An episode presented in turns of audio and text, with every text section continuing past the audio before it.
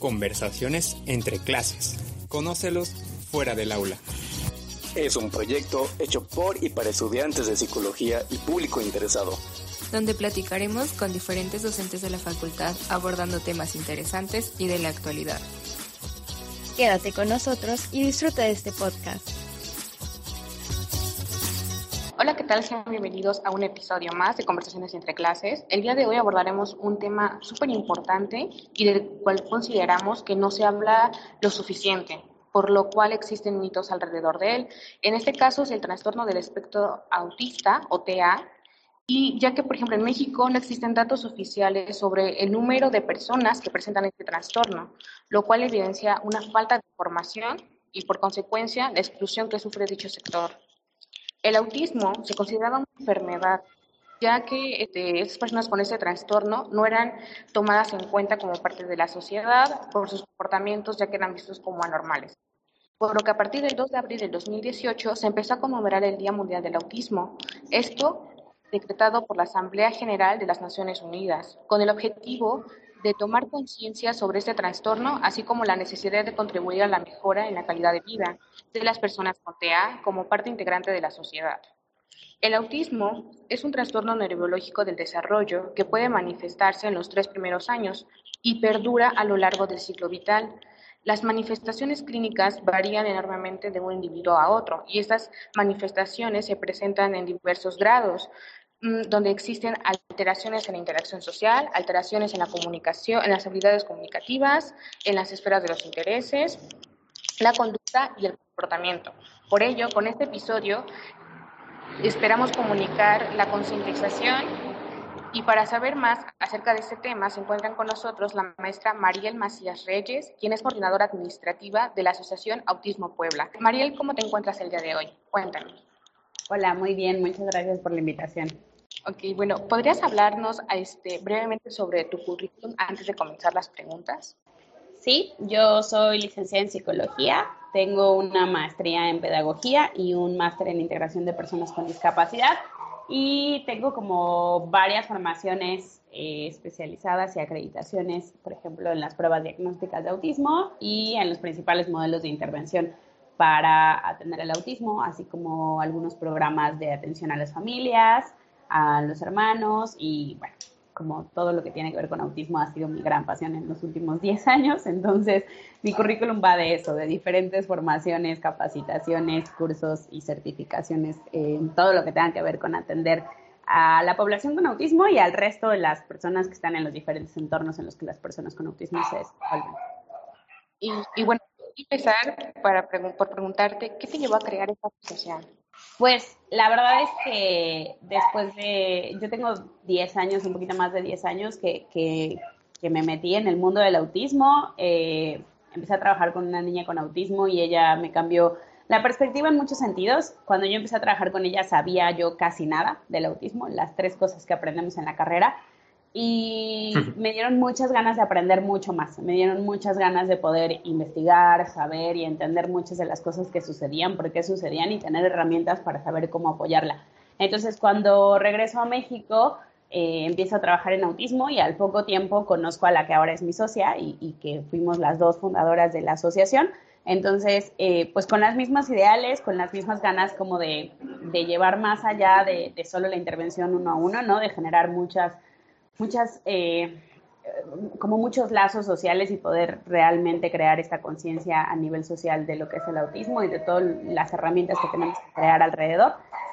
Y es un poco eso, las ganas de, de, establecer modelos, de, de, poder ayudar a que lo que nosotros hacemos y la forma en la que lo hemos hecho se pueda replicar en muchos más espacios, que sean muchas más familias las que se puedan ver, ver, beneficiadas y podamos pues en la mayoría de lo posible poder atender a, muchas más familias, maestros, este, profesionales, terapeutas y evidentemente personas con autismo.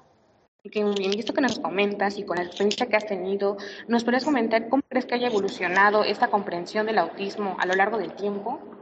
Sí, pues justo la verdad es que yo sí me he dado cuenta y porque una de las cosas que he hecho desde que empecé a trabajar en esto y sobre todo cuando empecé a estudiar más, Eh, desde, los, de lo que, desde lo que se estudiaba, ¿no? O sea, cuando yo empecé a estudiar autismo estábamos en el DSM-4 y, y, lo explicábamos desde esos, desde esos criterios y desde esas dimensiones y bueno, ahora hemos evolucionado al DSM-5, me parece muy acertado la forma en la que se ha evolucionado en la concepción del propio trastorno desde lo clínico, ¿no? O sea, desde cosas tan, tan, eh, pues tan teóricas como es el DSM a, socialmente creo que también me ha pasado un montón, ¿no? Me acuerdo mucho, y esto es algo que comento mucho con la gente con la que comparto, que hace 10 años, 8 años, a mí cuando me preguntaban en cualquier lugar, ¿no? ¿A qué te dedicas? Y yo decía autismo, era como, ah, autismo, y, ¿y qué es? ¿No? O sea, y como, ah, pues sí, alguna vez lo he escuchado, y, y, era algo, pues, muy poco conocido, ¿no? La gente no, no sabía de lo que estábamos hablando.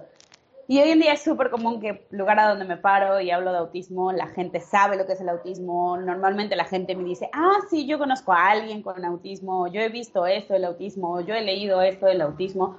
Creo que hemos evolucionado desde la parte clínica y de, entendimiento del trastorno, pero también mucho a nivel social. Creo que lo estamos, lo estamos viendo y también lo vemos en la práctica. Yo me acuerdo que hace siete años que arrancamos Autismo Puebla, nuestro promedio de edad diagnóstica era sobre los cinco años de edad. Y hoy sí te puedo decir que, que lo hemos bajado mucho, ¿no? Que ya tenemos chicos muy chiquititos, de, de, menos de dos años, nos están llegando ya, ¿no? Lo que habla de, de mucha más conciencia, de mucha más difusión, de mucha más información, de mucha más capacitación también. Entonces, creo que ha evolucionado significativamente y me alegra un montón porque porque hacia allá tenemos que ir, ¿no? Ya, o sea, sé que nos faltan muchas cosas, pero sí, sí lo puedo decir como que eh, estamos, estamos siendo capaces de explicarnos mejor lo que es el autismo y por lo tanto de dar mejores respuestas. Sí, creo que justamente, ¿no? Eh, eh, han visibilizado o han creado una conciencia social, ¿no? En torno a este, a, las personas con TEA, ¿no? como bien decías, hace 10 años, pues, hasta los veían raros a ese tipo de personas, ¿no? Este, bien, otra que justamente va con esto, con toda esta evolución que, evolución que ha tenido el TEA, eh, ¿qué iniciativas gubernamentales hay aquí en México para mejorar la calidad de vida de las personas con TEA y sus familias? Porque las familias creo que también entran en este proceso con, con las personas con TEA. Sí, yo creo que eh, ese sí sigue siendo un punto por atender. O sea, creo que en general seguimos hablando solo de personas cuando tendríamos que hablar de familias, porque independientemente de las edades, son los núcleos principales de apoyo, ¿no? Entonces, creo que, creo que hace falta, a nivel gubernamental, creo que sí nos está debiendo la parte familiar. Creo que muy desde las organizaciones, sí hay muchas organizaciones de papás que están levantando la voz y que están creando espacios para los papás, lo cual me parece muy valioso. Eh, iniciativas, bueno, pues creo que se están haciendo esfuerzos muy grandes, ¿no? Se aprobó hace algunos años la ley para la protección de las personas dentro del espectro del autismo, eh, que creo que es de estas medidas compensatorias que si me preguntas no tendrían que existir, ¿no? Porque no tendría por qué haber una ley para las personas con autismo, sin embargo creo que cuando hablamos de las situaciones reales en las que estamos, pues nos vemos en la necesidad de crear este tipo de medidas. Sí, claro. Eh, eh, en las que pues es discriminatorio porque habla solo de autismo y no de síndrome de Down, por ejemplo, ¿no? Donde pues al final ya está la Convención de Derechos de Personas con Discapacidad, pero bueno, sigue siendo insuficiente, o sea, a pesar de eso sigue, sigue habiendo mucha discriminación y bueno, creo que no es el ideal y no espero que se continúe ni que permanezca, pero creo que de alguna manera sí está abriendo muchas puertas y eso está haciendo que en muchos términos se esté poniendo sobre la mesa, en términos de política pública, eh, hablar de las personas con autismo, que se les esté mencionando en los diferentes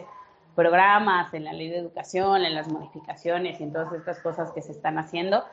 Y creo que, o sea, sí te puedo contar en mi experiencia eh, he tenido contacto con muchas organizaciones gubernamentales que están buscando poner en la mesa a las personas con autismo, que están buscando capacitar profesionales que están siendo conscientes de que no estaban dando una respuesta a, la atención a las personas con autismo y que, bueno, ahora están haciendo esfuerzos importantes, ¿no?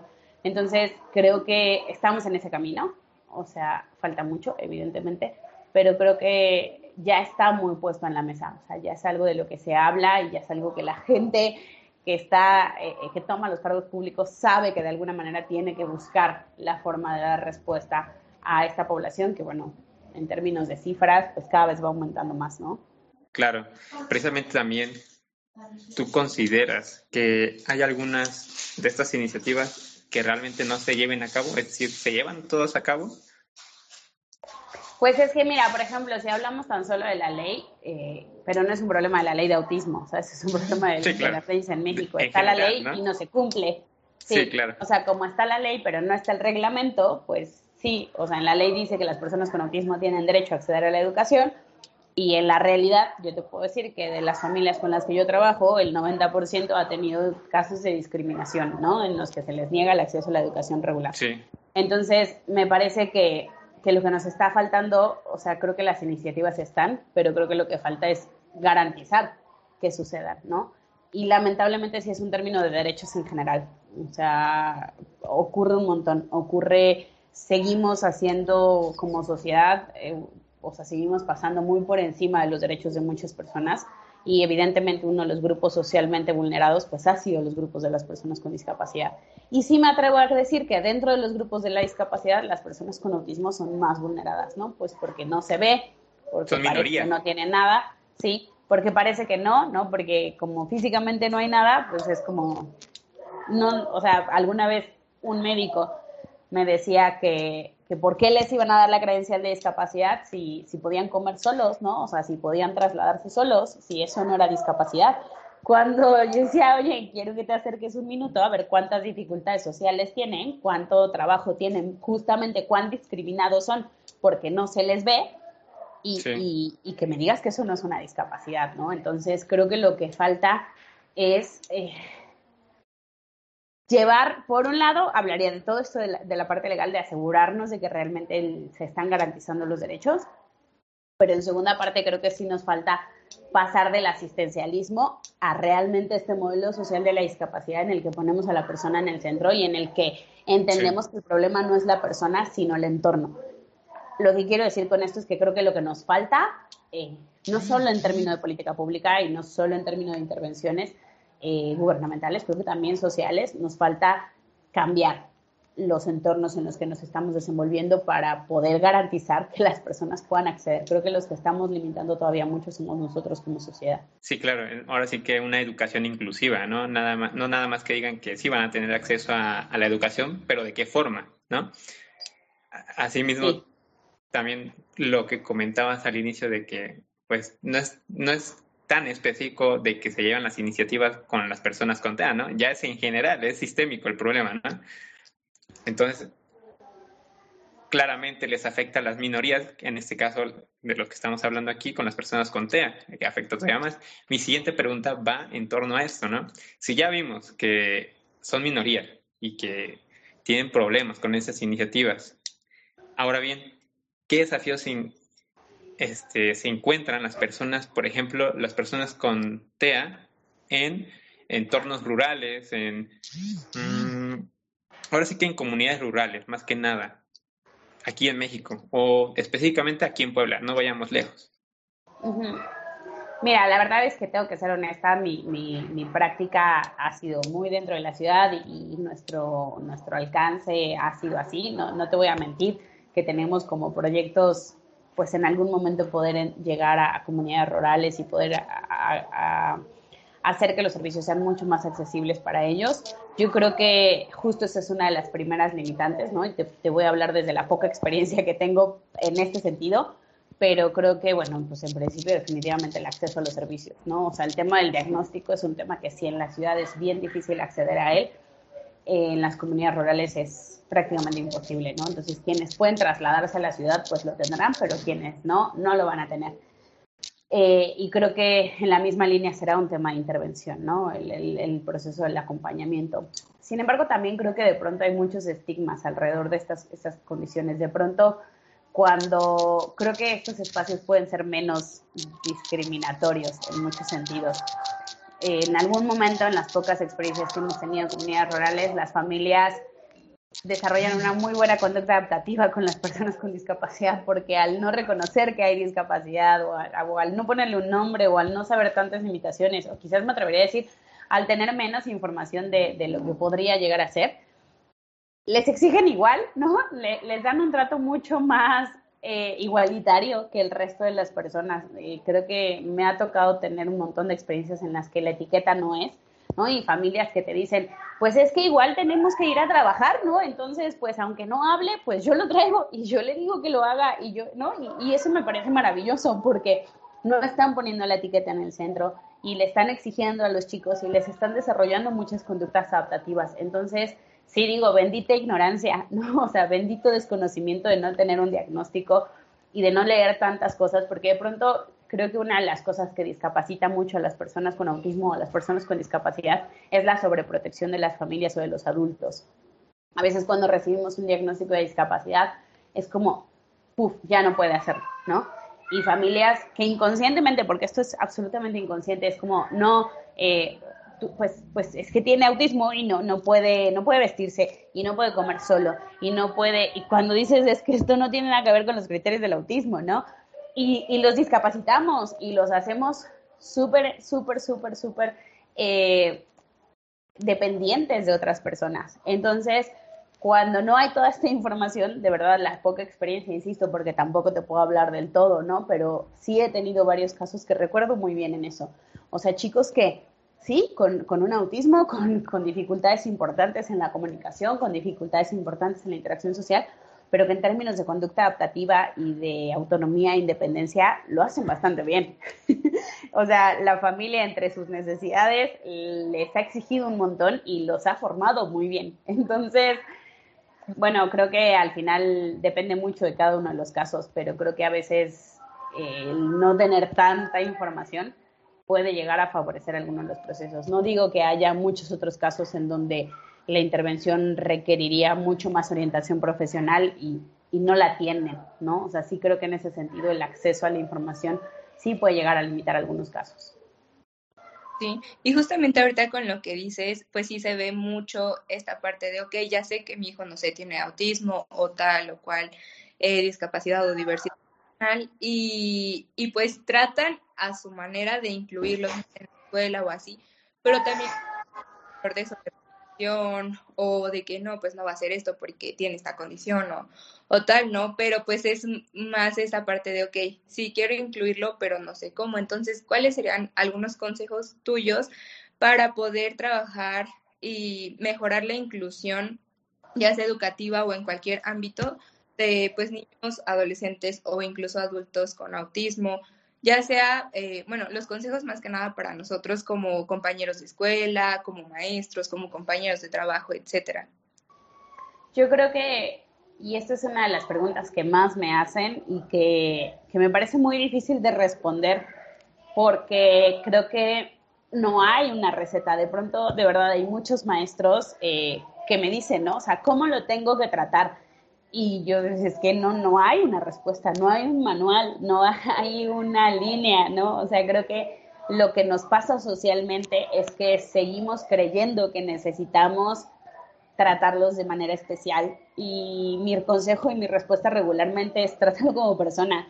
O sea, ¿qué le gusta? ¿Qué lo regula? ¿Qué lo calma? No sé, pregúntaselo, ¿no? O sea, me acuerdo muy bien de un par de casos en los que chicos, estudiantes, eh, jóvenes que van a convivir con personas con autismo y me preguntan, ¿y qué pasa si se enoja? Y, qué, y no sé, pues lo mismo que harías con otro chico si se enoja, ¿sabes? O sea, lo abrazas, no sé si le gusta que lo abracen, porque no por tener autismo es como, ah, pues ya no los abraces nunca, que es como de los grandes mitos que hay del autismo, ¿no? Que no les gusta el contacto físico. Cuando es una mentira, o sea, hay un montón de personas con autismo que sí, que no les gusta el contacto físico, pero hay un montón que sí. Y yo creo que si nos vamos a, la a los neurotípicos, pues es igual. O sea, hay personas sin autismo que no les gusta que los abracen y personas con autismo a las que sí les gusta. Entonces, eh, creo, que, creo que mi consejo sería eh, ir un escaloncito arriba y, cuestionarnos quizás como todas estas creencias que traemos en muchas ocasiones, pues súper arraigadas socialmente, ¿no? Que, que, hasta que no nos toca no nos cuestionamos, que hasta que no lo, no, no aprendemos de las diferencias y, justo hoy en la mañana nos están grabando por el tema del 2 de abril aquí en la asociación y, nos preguntaban, ¿no? Como, ¿qué te ha enseñado el autismo? Y yo sí creo que a mí de las cosas que me ha enseñado el autismo es justo aprender a realmente reconocer la diversidad humana, que es algo que está súper dicho. o sea, en discurso está, todos hablamos de que somos diferentes, pero no somos capaces de, de ni de respetar, ni de, ni de aceptar, ni de validar la, al que sea que piense diferente por lo que sea, ¿no? Entonces, mi invitación sería esa, o sea, creo que esa es la tarea que tenemos como sociedad, ¿no? Simplemente respetar que somos distintos y de ahí preguntar, o sea, creo que una de las cosas que en general las personas con discapacidad promueven muchísimo es el no nos sobreproteja, sino pregúntanos, ¿no? O sea, yo, yo he tenido muchos amigos en silla de ruedas, personas ciegas, ¿no? Que, que, de pronto hay gente que les quiere hacer todo, ¿no? Que les quiere como súper ayudar, que les quiere ganar. Y es como, no. O sea, muchos de ellos dicen, yo puedo desplazarme solo, yo necesito un apoyo distinto. Entonces, creo que para las personas con autismo sería lo mismo, ¿no? Pregúntales. O sea, el lema y lo que ellos te recomiendan regularmente es preguntar. O sea, pregúntale a la persona qué necesita, cómo la puedes ayudar, ¿no? ¿Qué le incomoda? ¿Qué le molesta? Y creo que eso es algo que tendríamos que hacer en general, no solamente en la discapacidad. Creo que en general tendríamos que, reconocer que el que tenemos enfrente es distinto a nosotros y que la única forma en la que vamos a saber cómo ayudarlo será preguntándole qué necesita. Claro, sí, porque justamente, no sé, en las en las calles que vemos a personas con discapacidad, muchas veces queremos como que orillarlos o los como acorralamos para poder ayudarlos y a lo mejor es como de buena intención, pero con esa buena intención eh, se genera como más uno desconocimiento y también esa invasión a la privacidad de las personas, ¿no? Como dices, esa parte de preguntar, porque pues si yo estoy en la calle, no un extraño no me va a agarrar del brazo para cruzar la calle o así, o sea, es, es mejor preguntar. Y ah, bueno, ya cambiando un poquito eh, el tema, entrando a, algo un poco más técnico, em, en cuestión del, del diagnóstico, eh, ¿tú consideras, por ejemplo, que los manuales diagnósticos, ya sea, por ejemplo, el DSM5 o el CIE-10, consideran todos los parámetros que pueden eh, presentarse, o sea, las características en el TEA, para poder diagnosticar, o sea, únicamente utilizando ya sea el, el DSM5 o el CIE-10? o qué implica un diagnóstico? Yo creo que esa es una muy buena pregunta y en general me atrevo a decir que a veces solemos creer que diagnóstico es igual a DSM, ¿no? Cuando, cuando no, el DSM fue creado como guía, ¿no? O sea, el DSM es un, ok, vamos a ponernos de acuerdo, vamos a establecer estándares, vamos a decir universalmente que cuando hablamos de autismo, de qué es de lo que hablamos, pero me parece que nunca va a ser suficiente un DCM, o sea, no, bajo ninguna circunstancia. Y con esto no estoy diciendo que el DCM no sea adecuado. Yo le aplaudo mucho los cambios que hizo el DCM del DCM4, del el DCM5 del DCM4. Me, concuerdo personalmente y profesionalmente con las dimensiones y no con las características, ¿no? O sea, con, dejar de hablar de cajones y empezar a hablar de dimensiones del desarrollo, porque creo que el humano es eso, el ser humano no es el cerebro nunca es áreas que trabajan de manera individual, ¿no? El, cerebro sí tiene ciertas áreas especializadas, pero sabemos que trabaja como un todo, entonces eso es algo que a mí particularmente me parece muy bueno. Que tiene áreas de oportunidad, creo que las tiene y también le aplaudo a la ciencia justo que diga, ok, pues vamos a ir conforme vayamos descubriendo cosas, iremos actualizando, iremos diciendo, ¿sabes qué? Pues que sí que nos habíamos equivocado, ¿no? Que no era esto, que faltaba definir tal cosa. Y, creo que eso al final habla de que, pues el DCM lo hacemos humanos, ¿no? Entonces, a mí me parece que con la información que tenemos, el DCM es muy completo, pero también creo que nunca va a ser suficiente para un diagnóstico. O sea, el hecho de que esté cubriendo con las necesidades que tenemos ahora no nos basta para decir, ah, claro, el diagnóstico solo se hace con un DCM, ¿no? Eh, se tiene que usar muchísimas más cosas, ¿no? Eh, en principio, esto también de las cosas que platico muchas veces, pues el profesional que lo hace, un profesional que en principio tenga la carrera, pero es que tampoco que sea psicólogo te garantiza que ese psicólogo conozca el DCM o que ese psicólogo conozca al autismo o que ese psicólogo conozca las pruebas del autismo. O sea, sí creo que tiene que ser un conjunto de situaciones las que van a crear un buen diagnóstico, ¿no? Pero pensando en el DCM, creo que está bien hecho, pero lo que a veces hacemos mal los, los humanos, los profesionales, es solo quedarnos con un solo documento. Eso es lo que creo que es inadecuado. Sí, claro. de primera instancia estar bien preparado, conocer eh, pues todos los parámetros, como dices, que tiene este trastorno y además, o sea, sí como guía, pero además estar informado de que existen otras pruebas, pues de diagnóstico específico para, no sé, el, el autismo. No sé si nos podrías compartir algunos nombres de, de pruebas diagnósticas.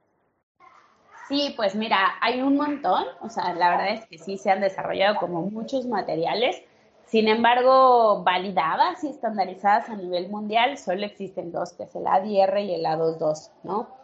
Y que son pruebas que entre ellas se complementan. A mí en muchas ocasiones me preguntan como, ¿cuál de las dos aplico? Aplica las dos. o sea, aplica las dos y si tienes más, aplica más, porque a nivel clínico, y esto creo que los psicólogos lo sabemos muy bien, aunque no siempre lo aplicamos, es que una prueba es una foto. Aplicar una prueba psicológica es una foto de un momento y a veces el ángulo de ese momento no es el ángulo real, ¿no? O no es una visión real de lo que ocurre con la persona. Entonces, la sugerencia psicológica y clínica siempre es toma la, mayoría, la mayor cantidad de fotos que puedas para que puedas construir un panorama mucho más cercano a la realidad de la persona. Entonces, validadas, insisto, es solo el A22 y el ADR.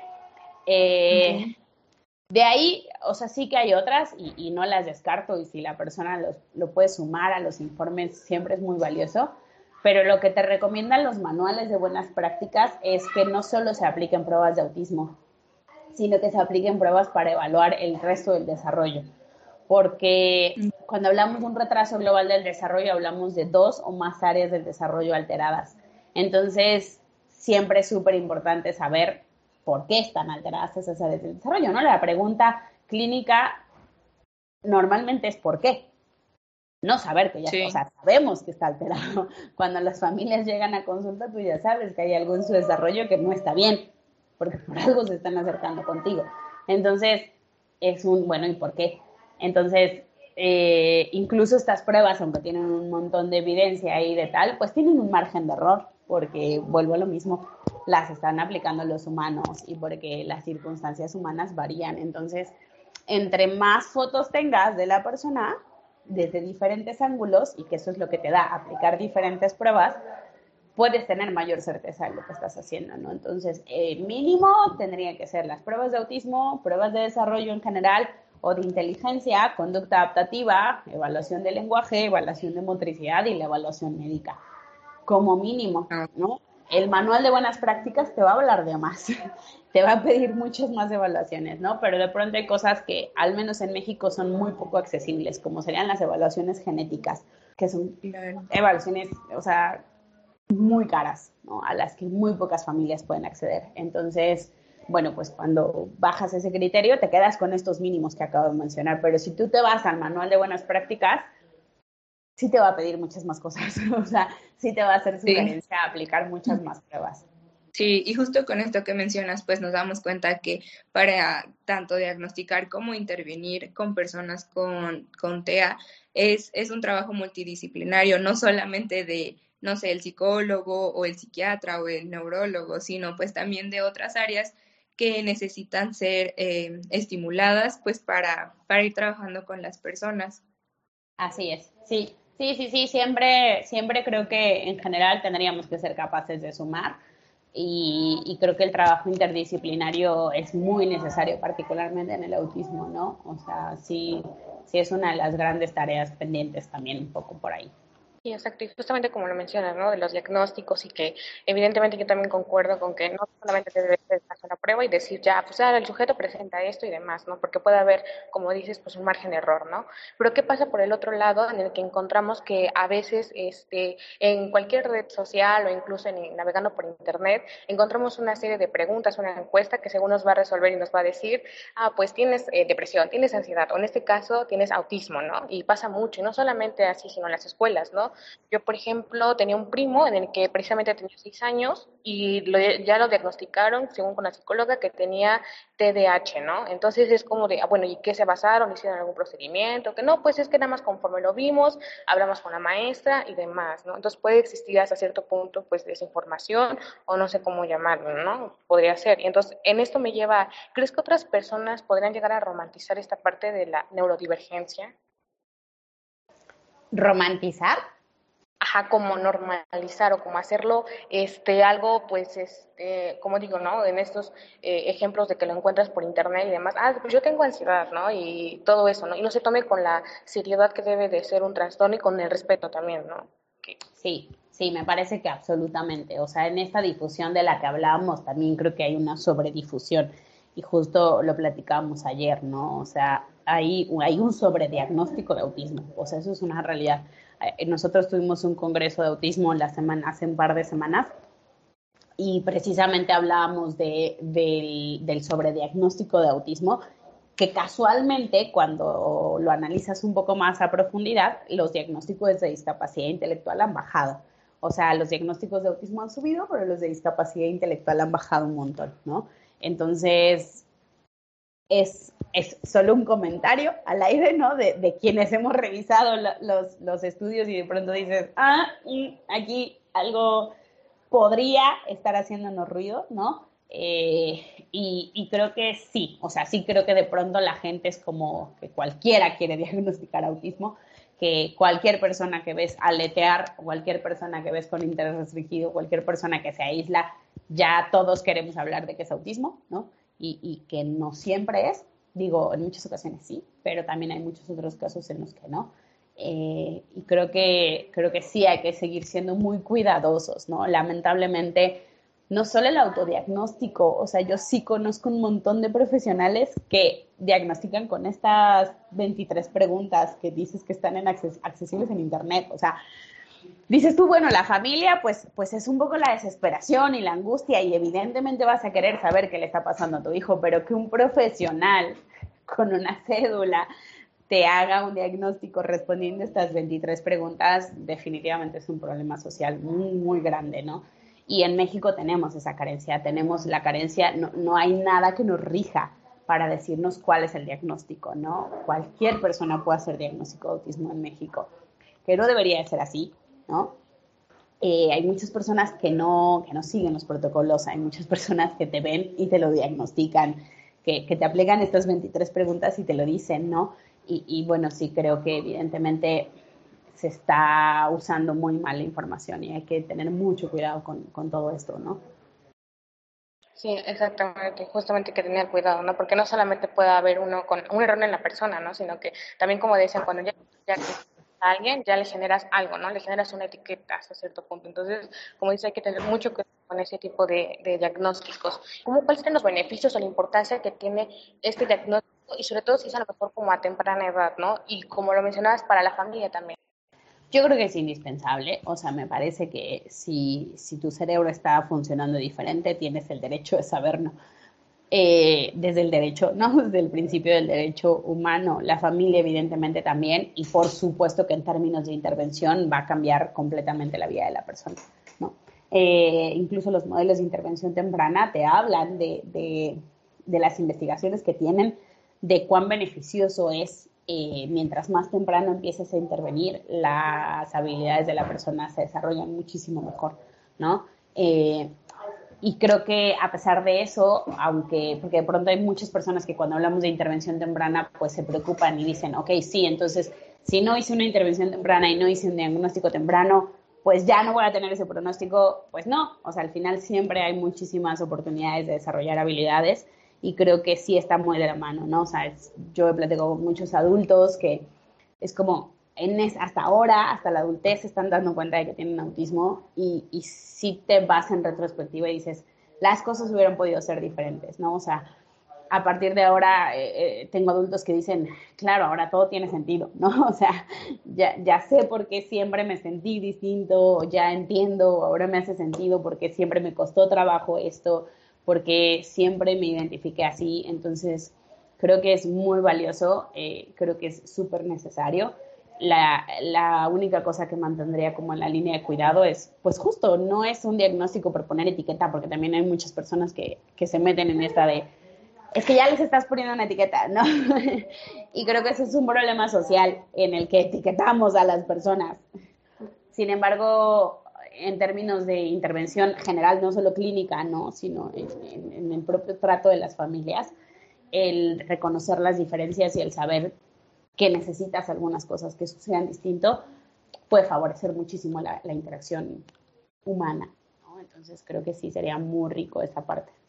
La etiqueta, pues no se debería quedar uno con etiqueta, sino utilizarlo más que nada como una guía. Eh, hubo como mucho, bueno, yo al menos lo que he leído, eh, yo estoy más o menos en la parte clínica y por ejemplo, pues en un inicio, pues sí, eh, todo empezó con las, con los problemas, los trastornos, pues como una etiqueta, ¿no? Luego evolucionó pues desde el, construccionismo social, ¿no? Donde ya la narrativa es la que crea o permea, permea el propio síntoma de, de la persona. Pero ahora se habla más que nada de llevar y complementar toda esta parte, ¿no? Que puede existir la etiqueta, claro, pero también puede existir la narrativa. Entonces, van de la mano, ¿no? Entonces yo creo que eso es lo importante, no ver la etiqueta como, pues esa es la etiqueta y así te quedas, ¿no? Como algo determinado, sino más bien como algo, una guía para empezar y aceptar y seguir creciendo con esas, tal vez en un inicio limitaciones, pero que se pueden trabajar. Claro, sí, sí, sí, sí, estoy completamente de acuerdo contigo. Ahora bien, ¿Qué implica el acompañamiento e intervención de los especialistas con las personas con autismo? Híjole, la, pregunta con la respuesta más imposible, ¿no? Creo que en principio y de forma muy general, o sea, tengo como la respuesta general y la respuesta específica, ¿no? En principio hablamos de que cada una de las personas van a tener necesidades diferentes y eso es algo que también hay que tener muy claro, ¿no? De pronto queremos casarnos con un modelo de intervención, de pronto queremos que todos estén en este modelo de intervención, de pronto queremos que todos tomen medicamento, que todos hagan esto, ¿no? Me pasa un montón en las escuelas, ¿no sabes cómo me pasa en las escuelas que los maestros dicen, es que el alumno que tenía el año pasado hacía esto, esto y esto, y quiero que este que acabo de llegar haga lo mismo, ¿no? Porque esto me funcionó. Eso, eso es el primer, el primer error, ¿no? Y a la escuela y a las familias y a, y a los profesionales y a nosotros nos va a suceder. Todas las personas con autismo son personas antes que personas con autismo y por ser personas son diferentes. Entonces creo que todos van a necesitar cosas distintas, ¿no? Entonces, eh, tratando de dar un poco la respuesta y hablando un poco de las generalidades del autismo, pues tendremos que trabajar en el desarrollo de las habilidades que hagan falta, ¿no? Eh, si nos apegamos a los criterios que definen el autismo, bueno, pues hablaremos de dificultades en la interacción social, de dificultades en la comunicación social, ¿no? De estas dificultades en la reciprocidad socioemocional. Entonces habrá que desarrollar programas que, que las trabajen. Y esto va a variar un montón, además de la persona, por la edad. No es lo mismo las necesidades de un niño de dos años para comunicarse que las necesidades de un chico de 30, de 40 años, ¿no? Entonces, lo que habrá que hacer será identificar las necesidades específicas de la persona y tratar de responder al desarrollo de estas habilidades, ¿no? Eh, hay modelos de intervención temprana que creo que es muy valioso, justo que pongan un límite en las edades, pues porque al final esto, las habilidades, las necesidades no son las mismas de un niño de tres años que un niño de diez, ¿no? y de ahí pues vamos cambiando, ¿no? Eh, la línea general sería intervención psicopedagógica, sabiendo y partiendo del precepto de que el autismo tiene que ver con una alteración en el procesamiento cognitivo de la información, entonces tenemos que hacer un, apoyo que, desde la psicopedagogía promueva el desarrollo de estas habilidades eh, y de estos procesos cognitivos diferentes, ¿no? Eh, terapia de comunicación y lenguaje, centrándonos sobre todo en la comunicación, porque eso es lo que está alterado en las personas con autismo. El lenguaje a veces aparece alterado en comorbilidad, pero no es un criterio diagnóstico del autismo. Entonces, si lo hay, bueno, pues dar respuesta a ese, a ese otro. Y de ahí, pues vendría la lista de las comorbilidades, ¿no? O sea, si una persona con autismo tiene problemas de ansiedad asociados, bueno, pues, pues necesitará apoyos específicos de ansiedad, ¿no? si tiene epilepsia, pues necesitará un medicamento para controlar la epilepsia, ¿no? Eh, si tiene discapacidad intelectual, pues necesitará apoyos extras para el aprendizaje. Entonces, creo que eh, el resumen sería ese, ¿no? O sea, el centro de la intervención tiene que ser el apoyo psicopedagógico, el desarrollo de habilidades eh, para la vida diaria, de los procesos cognitivos y de ahí lo que vaya requiriendo la persona de acuerdo a sus propias necesidades. Precisamente, ¿no? Mejorar esas habilidades que tal vez no las desarrollaran en su momento y irlas eh, poco a poco a que vayan, se vayan adecuando también a, esta parte comunicativa de lenguaje y social, que de hecho, mm, ¿cómo se llama? Yo pregunto como esta parte, ¿no? Las personas con autismo se adaptan al sistema, es decir, este sistema lo veo más como para neurotípicos, no, sé, no sé si me estoy refiriendo como de, estamos tratando de jalar a estas personas eh, neurodivergentes a, una sociedad pues con, pues con neurotípicos, cuando, ya sabemos que tenemos que aceptar que hay eh, realidades distintas o diversidad, ¿no? Creo que precisamente también esto se conecta con que no aceptamos del todo o totalmente en la realidad mm, esta diversidad, ¿no? Absolutamente, o sea, absolutamente. Y por eso, por eso te decía que la pregunta que me hacías era muy complicada, ¿no? Porque creo que hasta hace bueno, diría hasta hace algunos años, pero la realidad es que hay mucha gente que lo sigue haciendo hoy en día. Eh, sigue tratando la discapacidad en términos de te tenemos que curar, ¿no? Te tenemos que normalizar. Y entonces recibe una persona con autismo y es muy probable que lo que te diga es, te tengo que enseñar a relacionarte y te tengo que enseñar todo lo que no sabes hacer para que puedas interactuar en este mundo así como está. Eh, un poco lo que estamos intentando nosotros es respetar la diversidad y encontrar este punto medio, ¿no? O sí creo que hay habilidades eh, a las que llamamos conducta adaptativa y que son básicas que necesitamos para la interacción humana, ¿no? Y nosotros trabajamos en, en, en la medida de lo posible desarrollarlas en, nuestras, en nuestros chicos, en las familias que se acercan con nosotros, pero yo desde el principio he hablado un montón de, de, no solamente trabajar con la persona con autismo y mucho de lo que intentamos es trabajar con el resto de la sociedad, ¿no? Trabajar con las familias en la aceptación de la diversidad de sus hijos, trabajar con las escuelas en decir, el problema no es el niño, el problema es la forma en la que estás enseñando, ¿no? Y empieza a enseñar distinto y empieza a darte cuenta que enfrente tienes 20 chicos que aprenden distinto con o sin discapacidad en este cambiar estos modelos educativos, en este cambiar estas ideas de que todos tenemos que sacar 10 y que el 10 es lo que estamos esperando, ¿no? Y que todos tenemos que ir con la norma, porque evidentemente esto es lo que está haciendo, tú hablas hace rato de, de, los orígenes, ¿no? Y en general podríamos hablar de los orígenes sociales de la discapacidad. Sociales en términos me acuerdo que esto me lo enseñó uno de mis profes a los que más admiro, ¿no? Y él decía, el autismo tiene un origen social. Dice, yo sé que a Mariela ahora mismo le van a saltar los ojos porque va a decir que no, que el autismo es un tema neurobiológico. Pero cuando piensas en cómo se empezó a hablar de autismo, sí que se empezó a hablar de, de en, fue en la Segunda Guerra Mundial, cuando empezamos a segmentar a la población, ¿no? Y la gente que sirve y la gente que no sirve. Y en este empezar a decir los que me sirven para la guerra y los que no me sirven para la guerra, había algo con los alemanes, que no me acuerdo ahora de la palabra porque es una palabra en alemán, pero era una habilidad como esta, una capacidad, una actitud como de, este sentido de pertenencia que tenían los alemanes, ¿sabes? O sea, esta, este patriotismo, digámoslo. Y entonces este compromiso social que tenían ellos, como por ir y, dar todo por, por Alemania, o los nazis particularmente, pues había quienes no lo tenían. Y esos quienes no lo tenían, por ahí empezaron a encontrar temas de autismo, ¿sabes? O sea, por ahí se empezó a, identificar que había personas que se aislaban un poco más, a las que no les, les interesaba tanto relacionarse con otros. Y entonces, pues claro, de, no ir con la norma, se empezó a, dar el origen al autismo, ¿no? Y sí tiene un origen social en ese sentido. Y, y claro, o sea, es como, no vas con lo que esperamos, pues no me sirves y te hago un lado, ¿no? E históricamente lo que hacíamos en principio era matar a las personas con discapacidad. O sea, no, haces lo que yo espero, no me sirves, no me sirves y te mato. Y ese era el modelo de presidencia, ¿no? Eh, y después, bueno, ok, no, bueno, pues sí, son personas, igual valen, las vamos a rehabilitar y las vamos a curar. Y entonces entramos en el modelo de médico rehabilitador. Y ahora las propias personas dicen, hey, yo no necesito que me cures, ¿no? ¿Y cuánto hay sigues encontrando en internet de la cura del autismo, ¿no? Y si le das esto, el autismo se cura. Y, y, familias enteras que van y compran esas cosas porque quieren que sus hijos se curen, ¿no? Y después del otro lado tienes un montón de personas autistas que te dicen, oye, yo no quiero que me cures. Yo estoy muy bien así como soy. O sea, yo soy muy feliz. Yo, yo he platicado con adultos a los que les decimos, oye, mira que igual y te tenemos que, o sea, te sugerimos entrar al taller de habilidades sociales para que hagas amigos. A mí no me interesa tener amigos. O sea, adultos que te dicen, yo estoy bien así. o sea, yo soy muy feliz en amigos, yo no necesito habilidades sociales, ¿no? Entonces, lo que dices es absolutamente cierto. ¿Hasta qué punto lo que queremos enseñar es lo que nosotros queremos enseñar.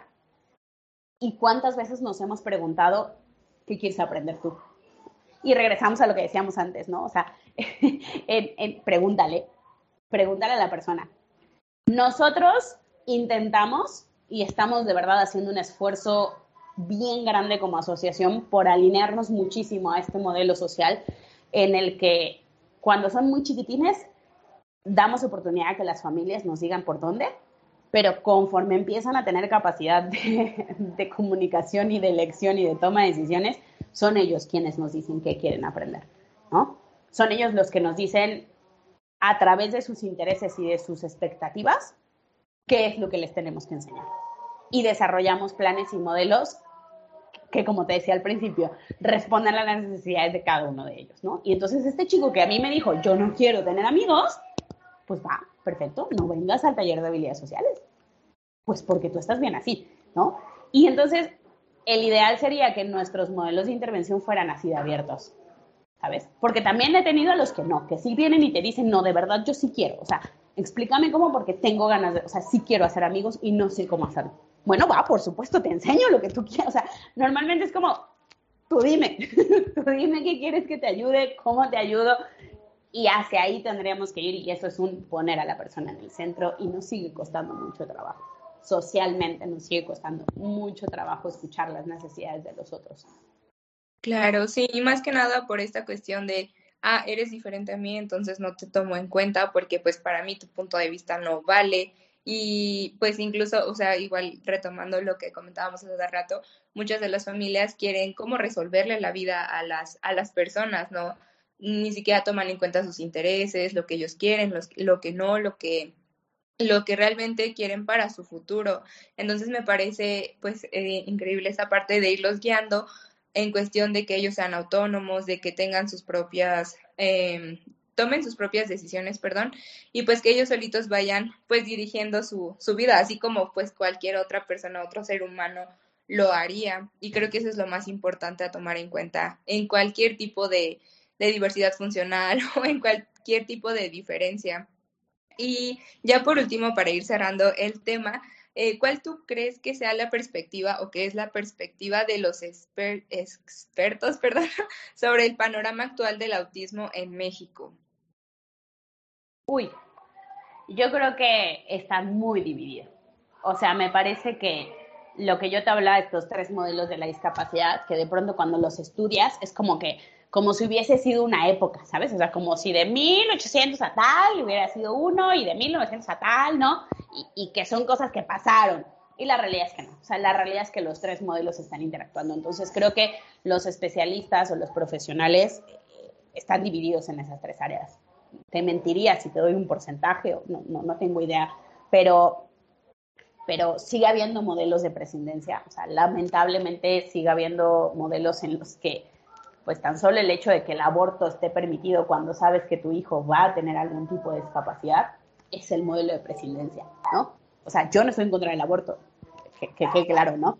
Pero cuando pones ese, ese puntito en el que dices, si tu hijo va a tener síndrome de Down o si ya se sabe que tu hijo va a tener una discapacidad congénita, ¿está permitido abortar? Esto es un modelo de presidencia desde la discapacidad. O sea, es un decir, vales menos y como vales menos, pues, pues podemos prescindir de ti. ¿sí? Entonces, sigue estando vigente. Es algo que, ocurre en nuestra época. El modelo médico rehabilitador me parece que es infinitamente famoso. O sea, te podría decir que es la mayoría de lo que los profesionales en México hacen.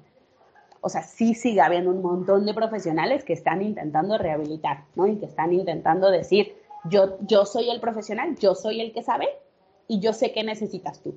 Y yo sé que te tengo que enseñar. Y porque, y porque esta es la línea, y yo, te, y yo te tengo que adaptar. Y profesionales especializados y escuelas. Yo aquí sí. pongo mucho, o sea, creo que las escuelas están en un 99% en un modelo, modelo médico rehabilitador en donde quieren que el niño se adapte absolutamente al entorno. Sí, claro. Y algunos pocos estamos intentando hacer una lucha en contra del sistema porque es un sistema y porque es una cultura y porque históricamente y socialmente hemos sido construidos para, para discriminar la diferencia, para hacer menos al diferente, para, para estas minorías hacerlas a un lado, ¿no? Eh, estamos quienes estamos intentando poner a la persona en el centro. Y, sí digo que es una lucha porque sí te puedo hablar a, crédito personal. Esto de lo que te decía, o sea, socialmente nos han inculcado esto. Históricamente nuestras familias nos han dicho que la persona con discapacidad, pues pobrecita, hay que ayudarla, hay que atenderlo, el enfermito, y tenle paciencia y ayúdale, y, y ¿no? Y, y, es como de pronto cuestionar, o sea, reconocer estos, estos constructos que traemos, cuestionárnoslos y replanteárnoslos. Y creo que ahora estoy súper esperanzada de que habemos cada vez más personas que estamos intentando hacer las cosas diferentes, pero creo que el panorama es ese. O sea, el panorama a grandes rasgos son estos tres enormes, o sea, estos colores, estos tres colores súper distintos entre ellos, ¿no? Eh, y hacia dónde habría que ir, pues evidentemente creo que habría que ir hacia poner a la persona en el centro. Eso sería, ¿no? Siempre digo que el punto es respetar las diferencias. somos diferentes y eso es lo único que nos hace iguales, que somos diferentes. Sí, claro, y justamente pues por esto quisimos invitarte para tomar en cuenta esta concientización, eh, no solamente en cuestión del autismo, sino de la diversidad, pues en todos sus ámbitos y pues tener en cuenta que cada una de las personas eh, tiene necesidades específicas, que la inclusión es súper importante y no solamente en cuestión de, ok, ya te acepto en mi, en mi salón de clase, ya acepto que te sientes junto a mí, pero tampoco interactúo contigo de la manera en que tú necesitas, sino quiero que tú te formes a lo que yo necesito.